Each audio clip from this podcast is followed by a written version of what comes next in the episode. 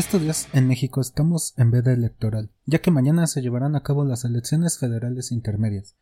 En medio de una crisis sanitaria, los políticos encontraron prudente llenar las calles de basura, colgar carteles que hacen aún más fea tu colonia poniendo su cara en paredes, postes y donde se les ocurre, molestar a la gente y ya ni siquiera con propuestas, porque siendo sinceros, casi ningún político tiene propuestas en su propaganda. Solo tienen promesas de cambio, sin decir que cambio. Dicen que son diferentes, pero, o sea, diferentes respecto a qué. En Monterrey se puede elegir entre un narcoinfluencer y la ex miembro o miembro de una secta, no estoy seguro. En Guerrero se puso de candidata a la hija de un violador por orden del presidente. Ay, Dios mío, pero ¿cómo llegamos a esto? A esta cúspide del absurdo. Yo digo que es por nuestra apatía y el cinismo en el que hemos caído. Los políticos nos han convencido de que no hay esperanza, que esto es lo que hay y que así es la cosa. Las empresas se van a encargar del mercado y del dinero y nosotros de gobernar. Ustedes solo preocúpense por votar cada tres años y déjenos trabajar. Pero yo digo que en él, si a ellos no les importamos, nosotros tenemos que hacer algo por nosotros mismos. Difícil, sí, laborioso, bastante más. Imposible, no, Digo, si ellos no nos representan, nosotros tenemos que representarnos a nosotros mismos. Voltaire decía que el hombre es libre en el momento que desea hacerlo, solo es cuestión de quererlo. Así que hoy vamos a hablar un poquito de este ejercicio de la democracia, o supuesto ejercicio de la democracia, aquí con mi amigo Luis. ¿Cómo estás, amigo? Bien, aquí, deprimido y triste por, lo, por el supuesto ejercicio, como tú mencionas, de la democracia. Pero tengo esperanza, de alguna forma. ¿En, qué? En que tarde o temprano podamos ejercerla. quizás no en esta vida, pero quizás ayudando o apoyando a que la gente de verdad se informe, porque eso es lo que más me preocupa, la información. Ajá, pero es que la cosa, güey, es que está tan cabrón que aunque la gente haga un voto informado, sigue sin haber un ejercicio real de la democracia. A lo que me refiero es que la democracia, por etimología, es el poder del pueblo, ¿no? Que el pueblo tenga las decisiones o la facultad de tomar decisiones en pos de hacer un cambio. Así es. Realmente tenemos esa capacidad, o sea, una persona que, no sé, su calle está muy llena de baches o su colonia le falta alumbrado, en realidad puede tomar la decisión con su colonia de que pongan alumbrado y lo van a hacer el gobierno les va a facilitar las cosas? Mm, mira, yo viéndolo desde una postura psicológica y habiendo, habiendo llegar, ¿sí se dice habiendo? Eh, o bueno. ¿Cómo lo quieres decir? Habiendo llegado a trabajar en una institución de gobierno. Al haber llegado a trabajar en una institución de gobierno, ya. Sí. se me fue un poco. Este, te puedo decir que la gente es consciente de las problemáticas de su propia comunidad. Te explico. A nosotros nos llegan muchísimas quejas, vamos a decir, sobre, ah, es que X persona o X número de personas llegan a consumir X droga. Y la comunidad lo sabe. El pedo está en la palabra tan bonita que tú dijiste. Apatía. La gente lo ve y decide esa es una palabra muy importante, deciden no hacer nada. Entonces llegan y dicen, ay no, es que otro más lo hará, otro más, otro más. Y al final, ¿a quién le va a llegar esa queja? Pues al, al gobernador que lo único que hace es robar. Entonces va a decir, pues ustedes háganlo, ¿yo qué? Yo solo prometí. Entonces sí tienen como esa visión, pero no tienen las ganas de superarse. ¿Tú qué piensas de eso?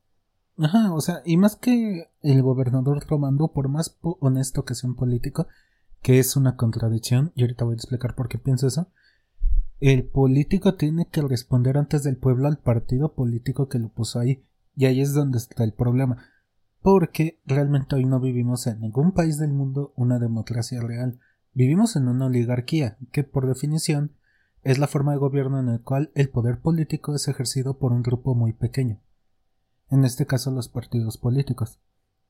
Tan solo en México. ¿Cuántos partidos políticos tenemos así fuertes? Morena, PRI, PAN, PRD y ya, ¿no? Creo. Morena, PRI, PAN, PRD. Sí, de los principales sí. Ponle que son esos.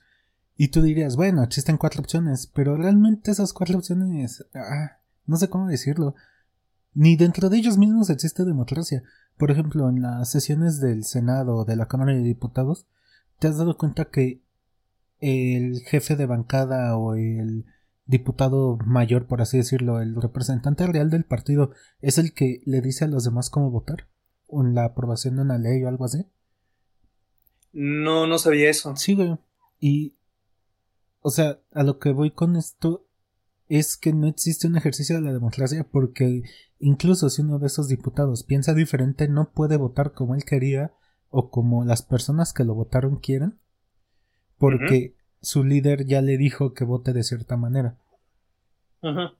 y, y lo peor es que haz de cuenta que tú dirás, bueno, si es diferente puede votar de forma contraria, ¿no? Que le valga marles. El problema es que en México y en todo el mundo, cuando alguien hace eso, lo aparte de que lo sacan de su partido, se encargan de marcarlo como traidor. Ajá. Y, y no le dan cabida en otros partidos políticos. Por eso digo que no hay partido, no hay políticos honestos. O sea, si, sí. si tú, sí, sí, porque si tú ya accediste a formar parte de un sistema tan culero como es la política actual en cualquier parte del mundo, ya no, no, güey, no hay forma de confiar en ti. Yo digo sí, porque te estás vendiendo esos ideales, por así decirlo. Ajá. Y aparte de lo que dije en el intro de la representación. Güey, por más que tú congenies con un partido, estás de acuerdo que nadie te puede representar. Entonces, yo, yo, siento que la única forma verdadera de ejercer la democracia es con una autorrepresentación por todos los ciudadanos y que todos los ciudadanos estén al tanto de las cosas que le interesan a su comunidad, por así decirlo. Como en el video este que compartí hace un rato. De los güeyes en Puebla, los vatos que clausuraron unas instalaciones de Bonafonte porque se estaban chingando su agua. Mm, sí. Eso es realmente un ejercicio de la democracia, güey, porque el gobierno no les hizo caso, ninguna comisión les hizo caso, la Conagua no les hizo caso, y esos güeyes dijeron, ah, bueno, putos, entonces hay que autoorganizarnos y cerramos esa madre. ¿Y qué pasó? Que la cerraron y días, apenas días después, ni siquiera se requirió mucho tiempo, ya volvían a tener agua en su, en el río ese que mencionaron y agua en sus pozos. Yo siento que ese es la verdadero camino a la democracia, que todos nos autorrepresentemos. Autorrepresentación del pueblo. Suena bien, pero no es. ¿Cómo se llama este? Matt Weber, me parece que. Es que no estoy seguro si fue Matt Weber. Pero él decía que una minoría organizada siempre termina imponiéndose una mayoría desorganizada. Y ese es el pedo en el que estamos ahorita, güey. Que por muy mal que estén los partidos políticos, el pedo es que ellos sí están organizados y la mayoría de la población está desorganizada. Por eso nos pueden hacer lo que quieran con nosotros.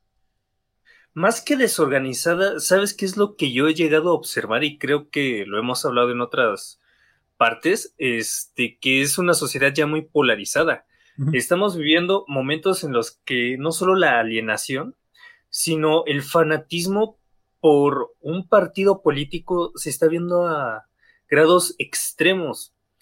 Yo personalmente sigo a varias personas que están en contra de Morena, pero no porque yo sea este partidario de sus ideas, sino porque me da risa ver cómo es que dicen votemos por el PRI, votemos por el PAN, por el PRD, para quitarle poder a Morena. Y yo de, estás pero bien pendejo. ¿Cómo esperas poder quitarle poder a alguien así? ¿Me explico? Entonces, yo creo que existe algo que se llama que te cruza. Eh, eh, cuando un psicólogo, un sociólogo habla de que son temas que te cruzan, son temas que te hieren, que te duelen, ya sea, no sé, güey, hay personas a las que les duele mucho el tema de violación porque la vivieron y se comprende, pero ahora pareciera que toda la población a huevo a huevo quiere que un partido, eh, partido los represente. Y yo te pregunté eso, ¿por qué necesitamos eso? Y ahorita tú me estás dando una respuesta muy buena. nosotros debemos autorrepresentarnos, pero está bien cabrón conseguirlo, porque estamos muy acostumbrados a que papi gobierno nos lo dé todo, o al menos nos represente o intente hacerlo. Y lo que dices de la polarización, eso cuando se dio apenas hace pocos años, ¿no? Con el presidente que tenemos ahorita, porque estás de acuerdo que antes todos nos burlábamos del presidente sin pedos, y ahorita parece que sí es como que somos enemigos los que opinamos de una forma y los que opinan de otra. Exacto, yo me acuerdo perfectamente de los memes que le hacíamos al buen Peña, al buen Calderón, de que nos burlábamos de, de que era uno un pendejo, el otro un borracho, y todos estaban de acuerdo, todos se reían.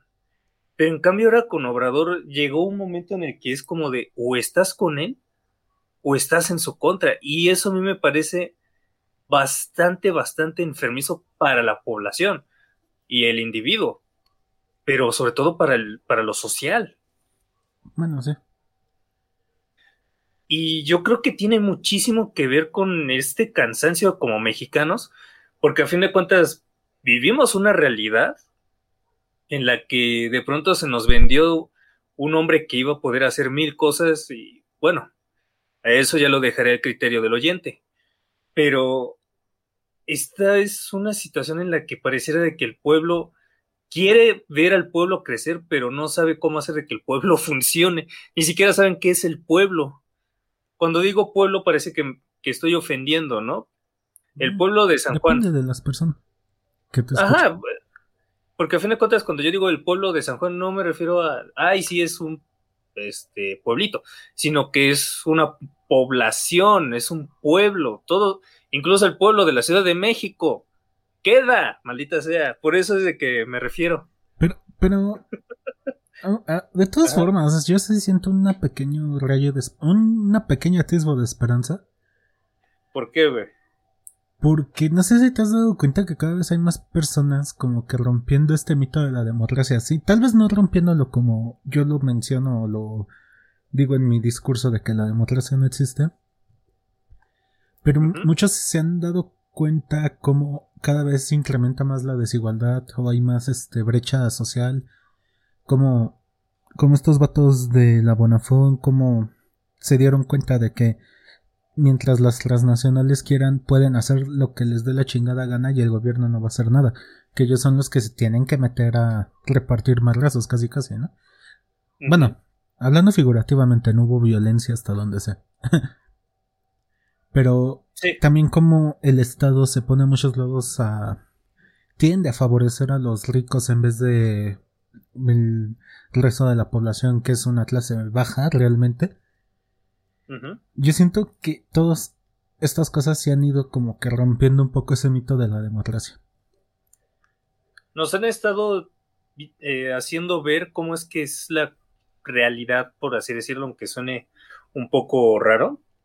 Pero sí estamos viendo ya una cara más amplia de la realidad. Estamos viendo cómo es de que nos estamos manejando realmente. Y yo creo que tiene mucho que ver esto de la denuncia ciudadana inmediata que hay en las redes sociales. Las redes sociales te pueden enajenar, te pueden convertir en producto, pero a la par, si las usas bien, te pueden informar de menos de lo que sucede a tu alrededor, sin que tú salgas de casa.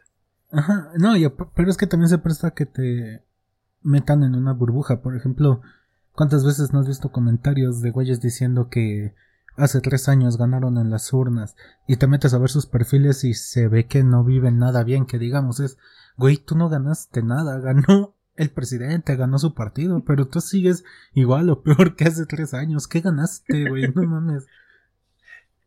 Es que ahí tiene algo que ver con la identificación que desde que te pregunté me puse a investigar y ese pedo está bien cerdo, güey. Neta, me da miedo porque a fin de cuentas, en estos momentos ¿Cómo, si hablas de alguien de Morena, güey, parece enamorado de ese, de ese partido? Y es lo que hemos criticado, porque esa identificación se metió con el idealismo. Idealizaron tantísimo a un partido porque les dijeron, somos el, somos el partido de, del pueblo, e incluso el nombre Morena fue hecho con el único objetivo de que, ah, pues yo soy moreno, la Virgen es morena, pues entonces el mejor partido es Morena. Entonces, me parece súper impresionante cómo es que la gente vive este tipo de identificación y muere y llega a incluirse aunque haya ganado realmente Obrador. Y ellos no, ellos pierden, pero sienten que ganaron.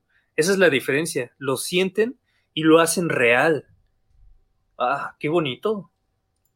Pues, de, a medias, güey, porque es que está cabrón. se siente como un mito, güey, que está engañando a la gente, por así decirlo. Es, es un mito, claro que sí. Y mira, esto es algo que yo siempre he dicho.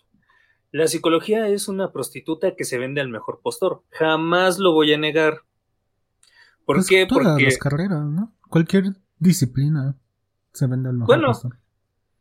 Sí, pero obviamente hablo desde, intento hablar desde lo que sé, porque no sé, este, cómo sea, por ejemplo, tu carrera, pero la que más me da pena, por ejemplo, es psicología, porque es tan hermosa, pero luego veo cómo es que la utilizan para vender más, para que tú mismo te involucres con un partido político al grado de que le des tu vida, aunque a, ese, aunque a esas personas les valgas madre. Yo digo que es una prostituta, o sea, simplemente se vende y yo creo que podríamos utilizarla para entender mejor al ser humano, para decir, cabrón, observa cómo está tu colonia, están robando a la esquina de tu casa y tú dices que porque el presidente dice que estamos bien, estamos bien. Aunque te acaban de robar tu celular del Oxxo, carnal. Entonces. Aunque maten a diario un chingo de gente. Exacto, aunque haya personas que intenten trabajar y resulta de que les están pidiendo este derecho de piso, estamos bien. Pero porque tú lo único que haces es comprar un discurso. No estás cuestionando la realidad propia diciendo, a ver, voy a ver esto. Es más, si dicen matan a X persona, ah, seguro fue pagado por... No, no está pagado. Nuestra realidad es que en México asesinan a hombres y mujeres todos los días. Humanos mueren. Y eso es lo que a mí me enoja. Y yo creo que sí hay esperanza, pero con un pueblo tan dividido, como dijo, ¿quién fue? No sé si fue Maquiavelo o, o fue, o es, fue el que escribió este el arte de la guerra, divide y vencerás. Y mira cómo nos tienen. Ah, creo que fue el arte de la guerra. Pero sí. Es muy probable. Es que, y, más que dividir, aparte está cabrón, porque por ejemplo, en nuestro caso en Latinoamérica, no estoy seguro, creo que no llegó en México, fue más por Sudamérica. Pero ¿cómo se construyó todo el sistema político de Latinoamérica en los... ¿Cómo decirlo? a partir de los 1960 para arriba. Todo se hizo a través del Plan Cóndor, que fue, como decirlo, esta campaña de terrorismo estadounidense en la que daban dinero a los políticos que estuvieran de acuerdo a sus pensamientos, ¿no? Entonces, güey, si te puedes pensar que desde ahí se construyó todo el sistema político de Latinoamérica, dices, verga, güey, aparte de que no existe democracia, estamos todavía más dados tirados al carajo, güey. Todavía nos vinieron a joder aún más y los que lo intentaron, pues ve cómo quedaron. Es que ese es el problema, güey. Como yo lo he dicho muchas veces antes, el problema no es la teoría, el problema es la praxis. El ser humano siempre la va a estar cagando en la praxis. No importa lo que haga, por cierto, praxis es práctica, por si alguien no lo sabe. Pero es que ahí es donde está mi pedo, porque digo, el pueblo sabe lo que necesita, por eso es de que votaron por Morena, porque dijeron, es que ya estamos hartos de la corrupción, estamos hartos de que nos roben el dinero, del hartazgo por los asesinatos, pero se les perdieron esas ganas. Eh, se les eh, fueron, güey. es otra, ajá, es otra cosa curiosa, güey. Se supone que todos votaban por un cambio, ¿no? Pero el cambio no ha llegado, nadie se está quejando. no, es más, hasta están felices. ¿Cómo o por qué? no lo sé. Interesante. Y, yo creo que eso lo podemos ver desde la sociología de cómo es de que incluso nuestra cultura pareciera de que siempre ha sido así. Un momento de revolución y al siguiente estamos felices a pesar de que sigamos igual. o sea, no, no, sé, güey, está raro porque, por ejemplo, se supone que en la democracia se vota se hacen elecciones y gana la mitad más uno, ¿no? Pero si nos vamos a eso, ni siquiera la mitad vota por un candidato. Es decir, tan solo en el 2018 me acuerdo que de, de la población electoral en México votó como el 60%. De ese 60% votó la mitad o 53, algo así por López Obrador, un veintitantos por Anaya y creo que como un 15, 16% por, por Antonio Mitt. Eso significa que por López Obrador votó aproximadamente un 30% de la población electoral en México. Y con 30% de la población electoral fue presidente. En lugar de que digan, güey, nada más votó el 30% por ti, cabrón. Tenemos que hacer nuevas elecciones, hacer nuevos candidatos, recobrar la confianza de la gente y conseguir un mínimo de que un 85-90% de votación, ¿no? Pero, güey, votó apenas más de la mitad en México. Y aún así, no sé, güey, se tomó como un ejercicio democrático en plenas facultades y se avaló un resultado que, te digo, nada más el 30% de la población votó por ese cabrón. Y según él votó más de la mitad de México. Ah, nada más fíjate cómo está. Entonces, es que también está eso. Y mira, yo he caído en esa apatía de no querer votar porque me pongo a ver a los, ¿cómo se llama? A los candidatos y siento ya como esa sensación de que no importa lo que yo haga, no importa el granito de arena que ponga, no va a funcionar, güey. Y eso es tan hartante. Sé que se acercan las siguientes elecciones. Y sí me he informado, pero te juro que no me dan ganas de votar porque. Sé que se acercan, pues son el domingo, güey. Exacto. Eh, eh, bueno, es que hay gente que igual y no sabrá que, pues, en este caso, este podcast va a salir el lunes, que fueron ayer. Entonces, si lo piensas de esta forma, al menos sé, pero no tengo ganas de votar porque sé, tengo esa como confianza de que ese voto casi hasta va a ser como nulo. O porque ya fue elegido el presidente de mi, de mi comunidad, o porque simple y llanamente el partido político la va a cagar. Las personas no lo van a respetar y van a hacer lo que se les hinche sus huevos. Es eso. Y eso es lo que me molesta de la democracia que tenemos. Eso y que la gente vota por el más estúpido. Eso también. bueno, todos son estúpidos. O sea, no hay realmente un candidato al cual irle. Exacto. Por ejemplo, como estabas mencionando hace rato, también se te olvidó mencionar que había una candidata que ofrecía operación de busto como gasto médico. O sea, Así esto es un circo. ¿no? O en Tijuana. Exacto. Ajá, en el norte del país.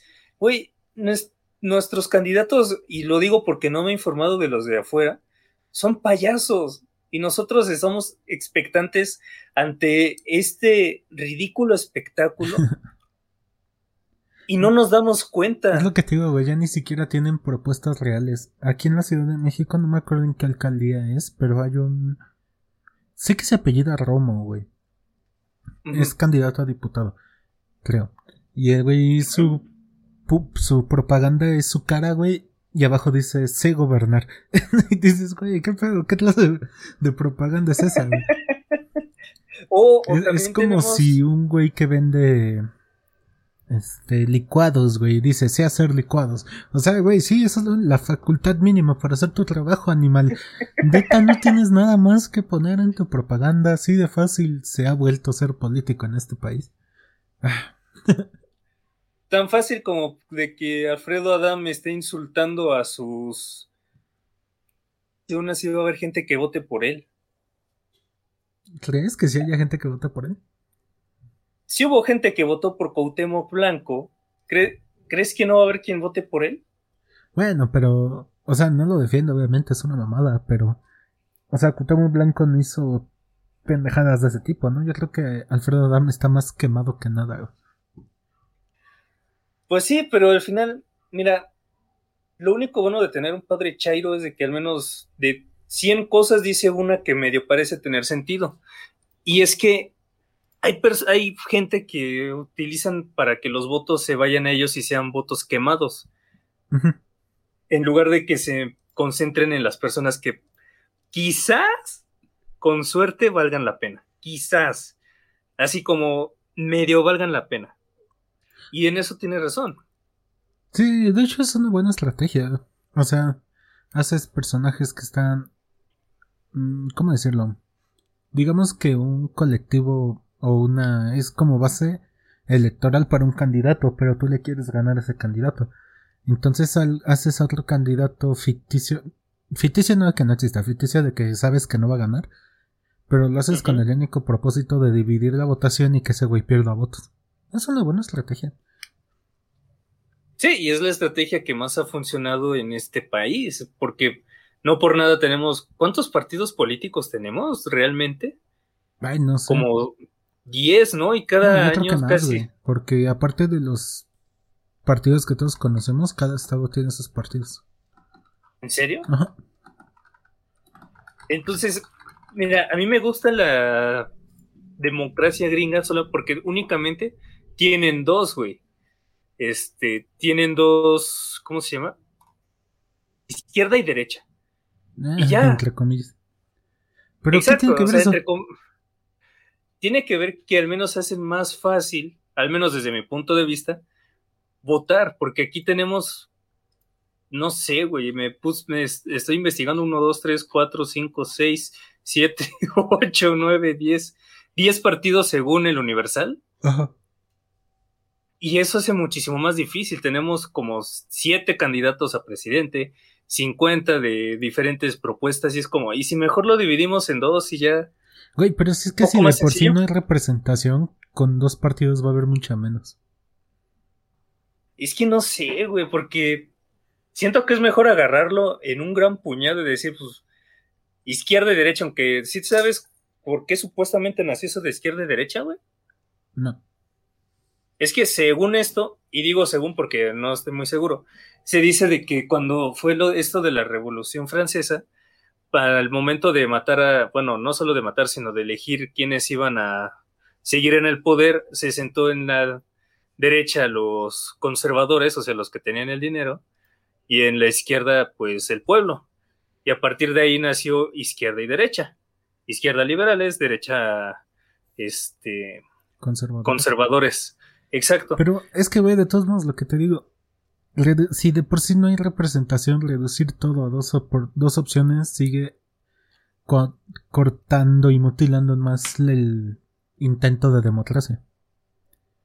¿Tú crees? Pues sí, güey, porque si con 10 opciones hay gente que aún no se siente representada, imagínate nada más con dos, güey. Pero es que yo siento, bueno, obviamente... Sí, o sea, electoralmente es más fácil, pero para la democracia es acuchillarla todavía más, güey. Ah, la bestia. O sea, sí tienes razón, pero... Bueno, aquí igual... No sé. No sé, güey. Igual siento que como que tú no estás muy metido en estas cosas políticas. Y siento que por eso lo ves más del lado electoral. Y culpo completamente a la educación mexicana y a los. ¿Cómo decirlo? A las organizaciones o. Ay, ¿cómo se le llama? O. Instituciones que hay, porque en México nómbrame una institución democrática o que se dedica a promover la democracia. Eso está muy difícil, güey. Pues no hay que se dedique. Por eso es como mi respuesta pronta iba a ser la INE, pero pues... el INE es un instituto electoral, no es un instituto para la democracia. Por, eso, güey, porque pero es que ni, ni de pedo se acerca, entonces no. sí, tienes razón. Culpo completamente. Bueno, no los culpo porque les conviene, güey.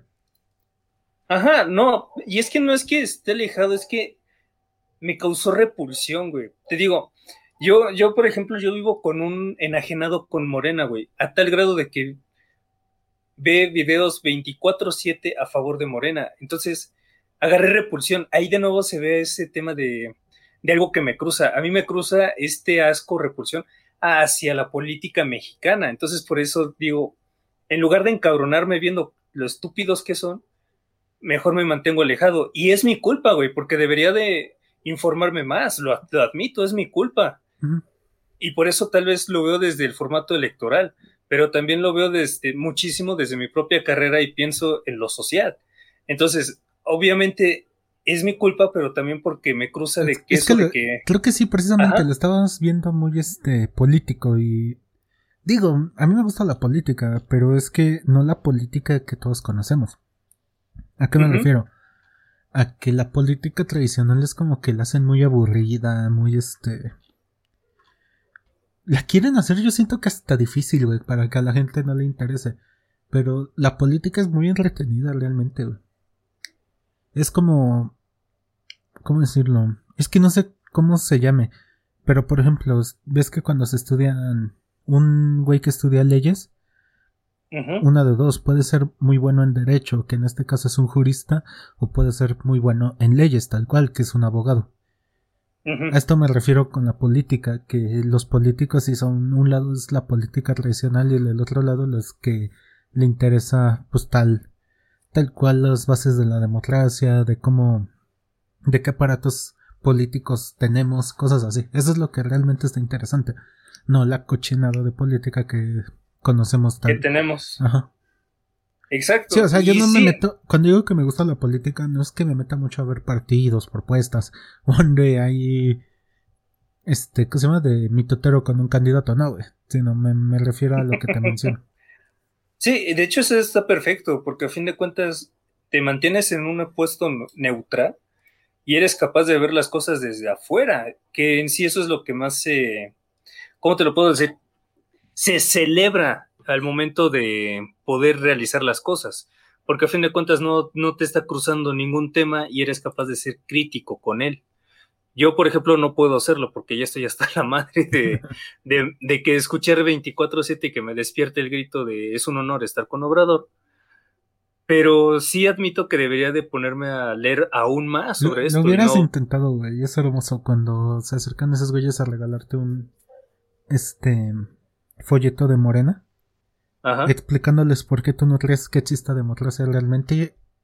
Y como dice, o sea, se sacan cada cosa, güey, de que tú estás pinche loco, de que, de que, ¿cómo decirlo? De que nada más eres, ¿cómo se le llama? Ah, Ay, de los que buscan ah. provocar. Bueno, eres un provocador, cosas así, güey. Está cagado. No, Cuando realmente te estoy diciendo, güey, nada más ni siquiera te estoy atacando, te estoy diciendo que me hagas creer otra vez en la democracia que tanto me quieres vender, cabrón. y en vez de eso me estás diciendo que estoy pendejo, güey, no mames. E, es que ese es el problema. Por ejemplo, yo, de verdad que lo dices, por el viernes, yo que, no es cierto, el lunes que fui a ver algo de mi servicio social, iba pasando en el camión y mi mano, este, sin querer chocó con un con alguien que traía el logo de Morena en su camiseta. Y el vato creyó que yo le iba a quitar el teléfono para decirle algo del pan. Me dijo, maldito panista. Y yo. A la verga. yo nada más me quedé viéndole así como de, güey, esto es un camión, necesito pasar. Me vale madres a que le vayas. Y me seguí y él estaba segurísimo de que yo le iba al pan o al PRI porque estaba diciendo que era un vendido y no sé qué más. Y yo, güey, ¿cuál es tu pedo? También por eso estoy un poco quemado, ¿no? Por toda, por esa experiencia que, ah, sí se mamaron. Sí, sí, sí. Pero yo creo que sí es importante darle un reconocimiento a que se pueda generar una discusión sobre política, porque, como dice el dicho, en la mesa no se debe hablar de religión, política y fútbol. Cuando yo creo que no es así, güey. Deberíamos de hablar de ello. Deberíamos hablar de ello, güey. De fútbol estoy de acuerdo, güey, porque aunque me gusta el fútbol, las discusiones de fútbol siempre son súper estúpidas, güey, y no llegan a nada. Bueno, las de política también, pero eso es lo que voy, no debería ser así. o sea, no es que no lleguen a nada. ¿Por qué nos estamos peleando entre nosotros por defender a millonarios que ni siquiera conocen de nuestra existencia y les valemos pito, cabrón? Porque justamente es eso, la gente cree que la política es hablar de los partidos políticos y yo eso le digo politiquería, o sea, a fin de cuentas, ¿de qué me sirve? Es mejor hablar de, como tú dices, de los instrumentos, de cómo es que funciona, de cómo volver a generar una política sana, si es que eso pueda llegar a existir. Y la gente lo confunde y empieza a meter... La política sí puede existir. Por supuesto que puede existir.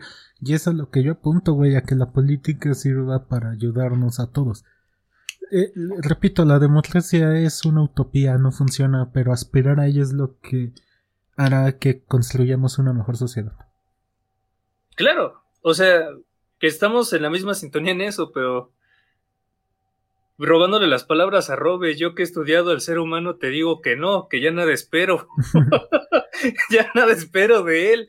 Porque no, sí, sí se puede evolucionar, le tengo fe al humano. ¿Tú crees? Es que cada vez veo que vamos más para abajo. Como que nos ponemos yo he visto que unas ciertas cosas han cambiado. O sea, sí, ah, estamos más politizados. No, no politizados. Bueno, sí, politizados de mal manera, más polarizados. Pero al mismo tiempo, o sea, veo más post de. ¿Cómo decirlo? De gente. ¿Más conciencia? Eh, de, cierta forma. Donde se. veo más uso de la razón, por así decirlo.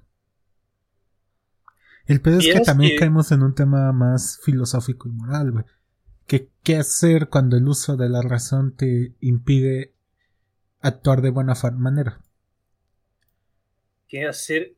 Ese, esa parece una muy buena pregunta, güey. E, es como lo que te comentaba cuando hablábamos de Kant y sus imperativos categóricos. Ajá. ¿De qué haces cuando alguien te pide que lo ocultes porque lo van a matar? Lo correcto sería decirle al güey que te preguntó dónde está, porque tú no tienes que mentir, pero güey, van a matar a alguien. pero también lo correcto sería salvar una vida. Eh, quién sabe. Exacto, exacto. Es que esa no es, o sea, sí, es lo correcto, pero es que esa no es la cuestión moral ahí. La cuestión moral en ese momento es te preguntaron algo, tienes que decir la verdad. No lo sé, quizás, ah, yo creo que es una muy buena, estaría chido para un debate igual como solemos hacerlo, porque a fin de cuentas, sí está muy buena esa pregunta y me recuerda muchísimo a cuando estaba estudiando todo este rollo de cómo es que la mentira funciona, güey. Ajá. Y resulta de que la mentira funciona a un grado de que hasta te causa placer. Sí. Entonces, hablando así de que existe como que un sentimiento de superioridad por haber engañado a alguien, ¿no? Mm, Eso y que se activa la zona del placer en el cerebro, güey. Entonces, está súper interesante porque la verdad duele incluso decirla. Por ejemplo, de que, ah, no, es que te están engañando, viejo. Yo, yo sé que tú lo dirías, quizás no, no, tan, no tan bonito. No, no, no, sí lo diría bien, intentaría... Es que, o sea, sí, tienes razón en eso, de que no me costaría trabajo, pero no por eso soy descarado, sí buscaría la manera de hacerlo de la mejor manera posible, pero en definitiva lo haría. Y, habría gente que dice, no, pues es que no, y hay gente a la que le molesta, entonces me parece súper interesante y yo creo que se va incluso ligado a esto de la democracia, güey, porque ve cómo estamos, cómo, es, cómo las mentiras han llevado justamente a nuestro país a estar en el grado de violencia, de nula, yo digo que es, vamos a poner casi, cuasi nula democracia, pero tantas mentiras. Ah, bueno, sí, es que nos estamos yendo muy, a casos muy específicos. Pero en lo general, o sea, por ejemplo, estos güeyes les estaban quitando su agua al gobierno y no hizo caso. ¿Qué hizo? Pues me vale verga la política o la política que están manejando ustedes. Eso no está funcionando. Me voy a organizar con mi comunidad y les voy a cerrar su pinche planta a esos capitalistas hijos de la verga. para que me, perdón, me exalte. Pero para que me devuelvan mi agua. Y lo lograron, güey. Y por supuesto que se celebra, güey. Imagínate si nosotros hubiéramos hecho lo mismo cuando los putos de Televisa compraron, ya ves que yo un tiempo tuve Easy, güey, y cómo batallaba con esa madre.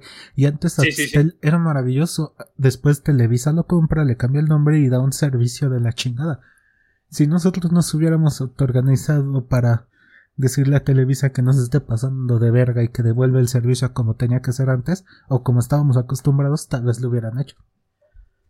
Pero el pedo, ahora que lo dices, es que luego la gente lo va a criticar, güey.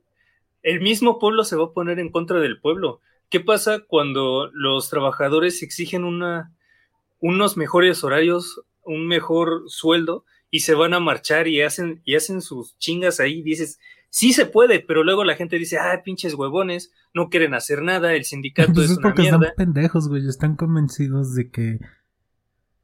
Fíjate que es como vivir en una jaula de oro, güey. Lo que te decía, aquí en México, gente que gana 30 mil, 40 mil pesos al mes, se siente rica, güey. Cuando pendejos los verdaderos millonarios ganan millones de pesos a la semana. Tú no eres rico, animal.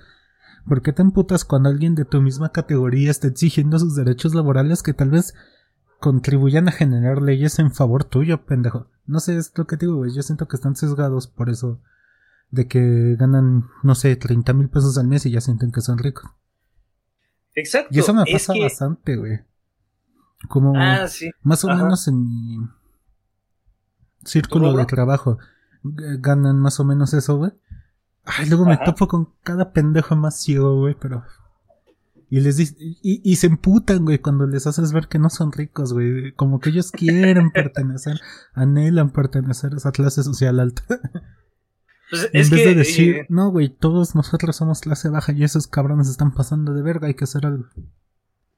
Pues en, realmente, teóricamente tú eres clase media, tú eres el verdadero clase media, ¿no es así? Media alta. Güey, según Forbes, la clase alta son los que ganan más de 13 mil pesos al mes, me parece. No mames. Dime qué es esa puta mamada, güey. dices, a ver, vamos a ver. Esos son los clase media, ¿no? Mira, ve.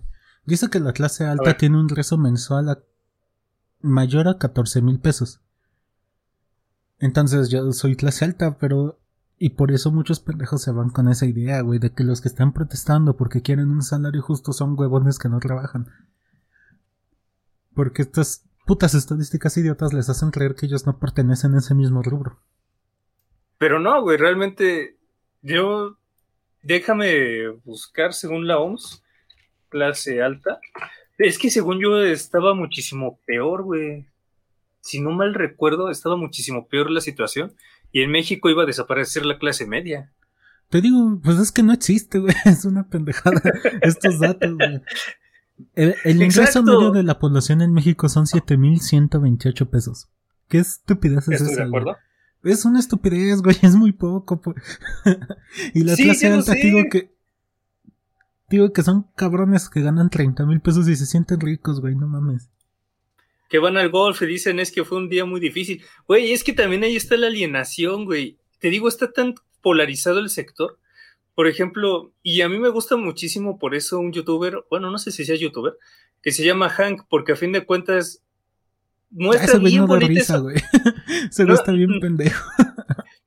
más que risa, a, mí lo que me hace ver es cómo está el sector pendejo de los white chickens y el sector pendejo de los morenix, de los morenos chicano, como le quieras poner, güey. Porque unos están diciendo, ay, es que este, mi iPhone es, es negro y yo lo quería rosa, y uno está diciendo, no tengo ni para mi abuela. Entonces, de nuevo vemos la polarización, y justo por eso es que yo lo veo, más que risa, me hace ver que estamos jodidos, güey, porque no hay un punto medio. Es que está raro, güey. Y aparte, se tienen que derribar muchas construcciones sociales, mentales y morales. Como en la serie esta, güey, que le preguntan, güey, a una alumna que le dice, bueno, a ver, por ejemplo, en tu caso, en el tuyo, ya no hablo de la serie, en el tuyo, si vas caminando y ves que un niño se está ahogando en la alberca, pero traes en tu bolsa un iPhone y no lo puedes sacar, ¿te avientas para salvar al niño? ¿O te esperas a sacar tu iPhone para que no se descomponga?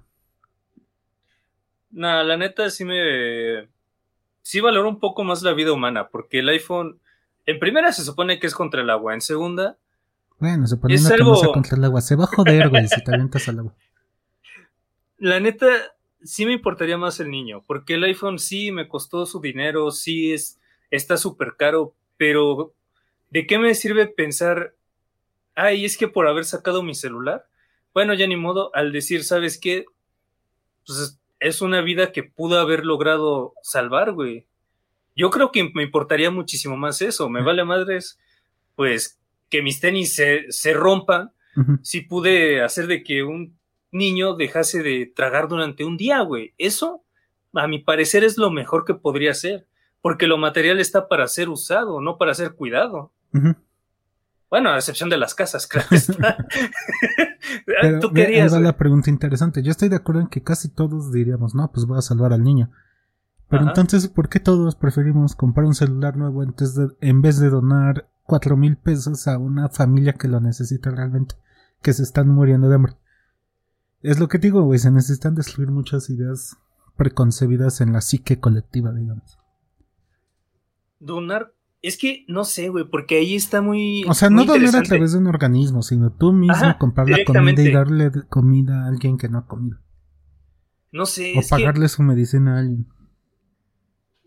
Ahí entra el dilema que existe actualmente con este rollo de la del ingreso universal.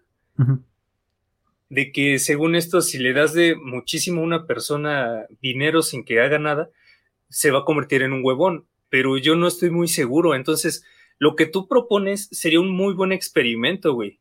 Porque sí se han demostrado de que la gente cuando empieza como con esta solidaridad, crece. De hecho, hace unos meses, este... Ah, no, yo creo que ya hace más de un año. Este Farid Dick y es Dick o Dick, no sé cómo se llame. Y este Diego Rosarín querían hacer un experimento en el que en una sociedad autónoma darles un ingreso universal para ver qué pasaba. Ya no supe si lo hicieron, pero estaba interesante siento que se necesita muchísimo dinero. Eh, hay que ser. para una comunidad más o menos pequeña no se necesita tanto, ¿Tú crees? ¿Cómo cuánto crees que se necesite? Ahí pone que son 200 personas, ¿no? Ajá. Y les vas a dar salario mínimo por dos meses. ¿Cuánto dinero es? Es poco, ¿no? Mm, bueno, si lo pones así, sí, güey. Porque ¿cuánto es el salario mínimo? De 70 pesos, que es muchísimo más de lo que están ganando ahorita muchas comunidades. es tan triste que lo digas así, güey. Pues ya lo sé. Mira, son 141 pesos diarios. Ah, mira, menos. Creo. Eso fue lo que encontré primero, no sé si sea real. Pero por la premura del podcast. Hay que, hay que tomarlo como cierto.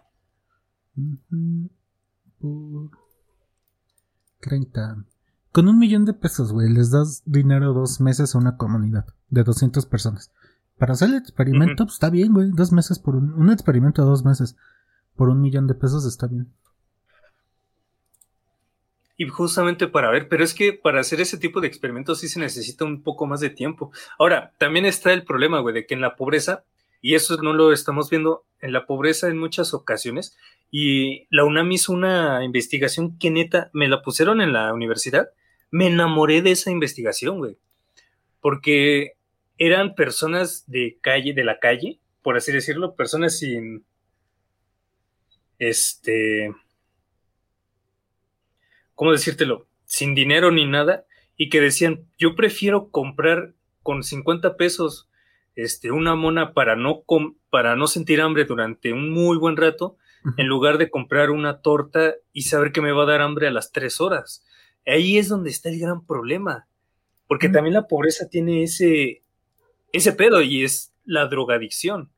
O sea, tampoco lo estamos viendo. No quiere decir que todos los pobres lo hagan, pero sí que hay sector de la pobreza que utiliza las drogas para olvidar la situación en la que viven. Y ahí es donde está otro pedo, güey. Y entonces, ¿cómo sé perfectamente que estos cuatro mil varos los van a utilizar para el bien, por así decirlo, para su propio bien, en lugar de gastarlo en droga o como diría el buen ¿cómo, se llama este que dijo, me, me enoja que, que gasten dos mil pesos en caguamas? Ricardo Anaya. El buen Ricardo Anaya que dijo eso. tengo mis dudas, creo que ese güey va a ser el próximo presidente de México, ¿eh? Sí, sí, se está postulando bastante fuerte, está haciendo una muy buena campaña, que es lo único que importa tristemente en este país, caerle bien a la gente, en lugar de que se pongan a poner a leer todas sus pinches propuestas, comprenderlas y categorizarlas, perdón, y categorizarlas. Pero eh, volviendo a los pobres. Me enojé. Ok.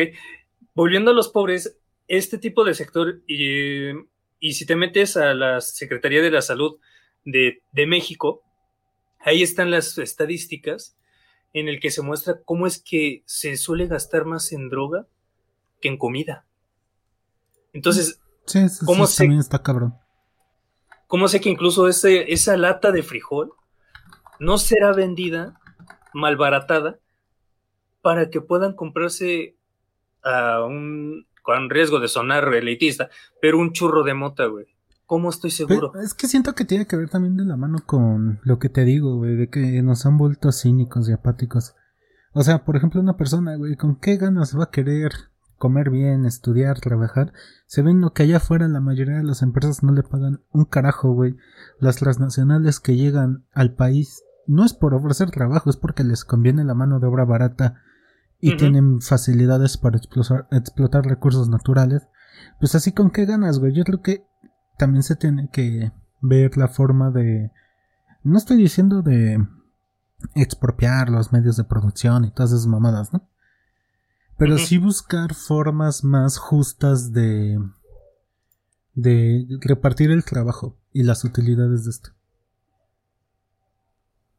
Pues suena... Digo, no me quiero ir a pedos muy comunistas o socialistas, pero es que es la verdad, güey. No es justo que un multimillonario gane, se quede todo cuando la mayoría de la fuerza productiva son los trabajadores. Pues es que sí, no es justo. De hecho, en todo el mundo solamente hay, creo, es 1%, el 1% de personas que son millonarias, güey. Es lo que habíamos hablado, ¿no? Que como 5 millones de mundo, en el mundo. 5 millones. Eso es lo que te digo, esas son las clases delta de verdad, pendejos, no ustedes que ganan 50 mil pesos al mes, carajo. Y digo que me emputa que se enojan, güey, cuando les dices eso. no sé por qué. Y no solo... sé por qué, güey, porque te digo, quieren, anhelan pertenecer a eso. Aunque sea mentira, con que los consideren ya les basta. Pues es que se rompe su ilusión de que tienen dinero, que tienen poder el poder es lo más importante para el ser humano y tristemente el dinero se ha visto envuelto en ello. De hecho, hay un estudio bastante interesante en el que se muestra que una persona se ve más atractiva, se autopercibe más atractiva en función de cuánto dinero llega a tener en propiedad. Es decir, si alguien es pobre, este, se va a ver feo, pero si le das muchísimo dinero, resulta de que esta persona, su autoestima, su propiocepción, se van a ver beneficiados, güey. Y ahí es donde también está un gran problema, el peso del dinero. Entonces, por ejemplo, pendejos como Carlos Muñoz que dicen, la realidad no existe hasta que yo te haga despertar, es como, no, pendejo. Tú lo único que quieres es bañarte en más dinero, aprovechándote de que hay pendejos, de que tienen la idea y el ideal del niño rico de que pudo pasar de ser pobre a ser este millonario. Eso nunca ha pasado. Exacto, no pasa a menos de que lo hagas de forma ilegal. Pero entonces ahí es donde entramos a muchísimos más pedos y podemos encontrar de que justamente toda la democracia se ve ensuciada por algo que es tan horrible y a la vez tan hermoso como lo puede ser la humanidad, güey. Bien lo dice Robe, güey. Ven que te voy a contar una nana cruel. Érase una vez una humanidad. Sí, Qué bonito, güey. no sé, güey, ya, me he deprimido, ya no quiero hablar de nada. es que, tío, hay que derrumbar muchas construcciones sociales, ideológicas que hemos tenido a lo largo de toda nuestra existencia. Y, yo creo que justamente, quizás somos dos milenios que creen que sus pláticas son lo suficientemente interesantes como para ser transmitidas, pero al menos por lo que llego a escuchar, porque también he escuchado nuestros podcasts. Como, he dicho en todos mis proyectos, no hablo pretendiendo que alguien me quiera escuchar. Pero al final lo queremos, güey. Es parte del humano y está bien. Yo, me, yo nos escucho y digo, bueno, pues no estamos tan pendejos. Al menos una idea se puede sacar de aquí, güey. Tal vez. Y eso, es, y eso es lo más interesante. Ojalá, pues, existan más y más y más de este tipo de, podcast de pláticas de situaciones. Y a partir de ahí, como tú dices, observar de que realmente existe una mayor conciencia, ya sea de clase, ya sea conciencia social o simplemente conciencia individual. Eso también estaría bonito. Vayan a terapia, chicos, solamente así se consigue la conciencia individual. ¿Qué, güey? Hay que hacer un poco de... No es que me quedo pensando que, ah, ya, güey, ya no quiero hablar. Entonces, ya para cerrar y antes de deprimirnos, ¿te gustaría cerrar con algo? pues lo que decía gente, la autoorganización es la única forma de hacer que las cosas que están mal cambien. Sí, tienes razón. Y yo, pues, échense un clavado a estudiar un poco más lo que sucede sin buscar intermediarios, solamente critiquen. Nunca está de más criticar. la crítica es buena.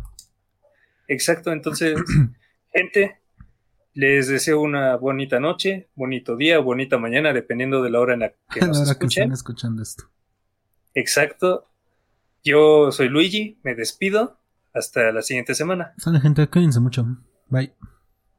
Adiós.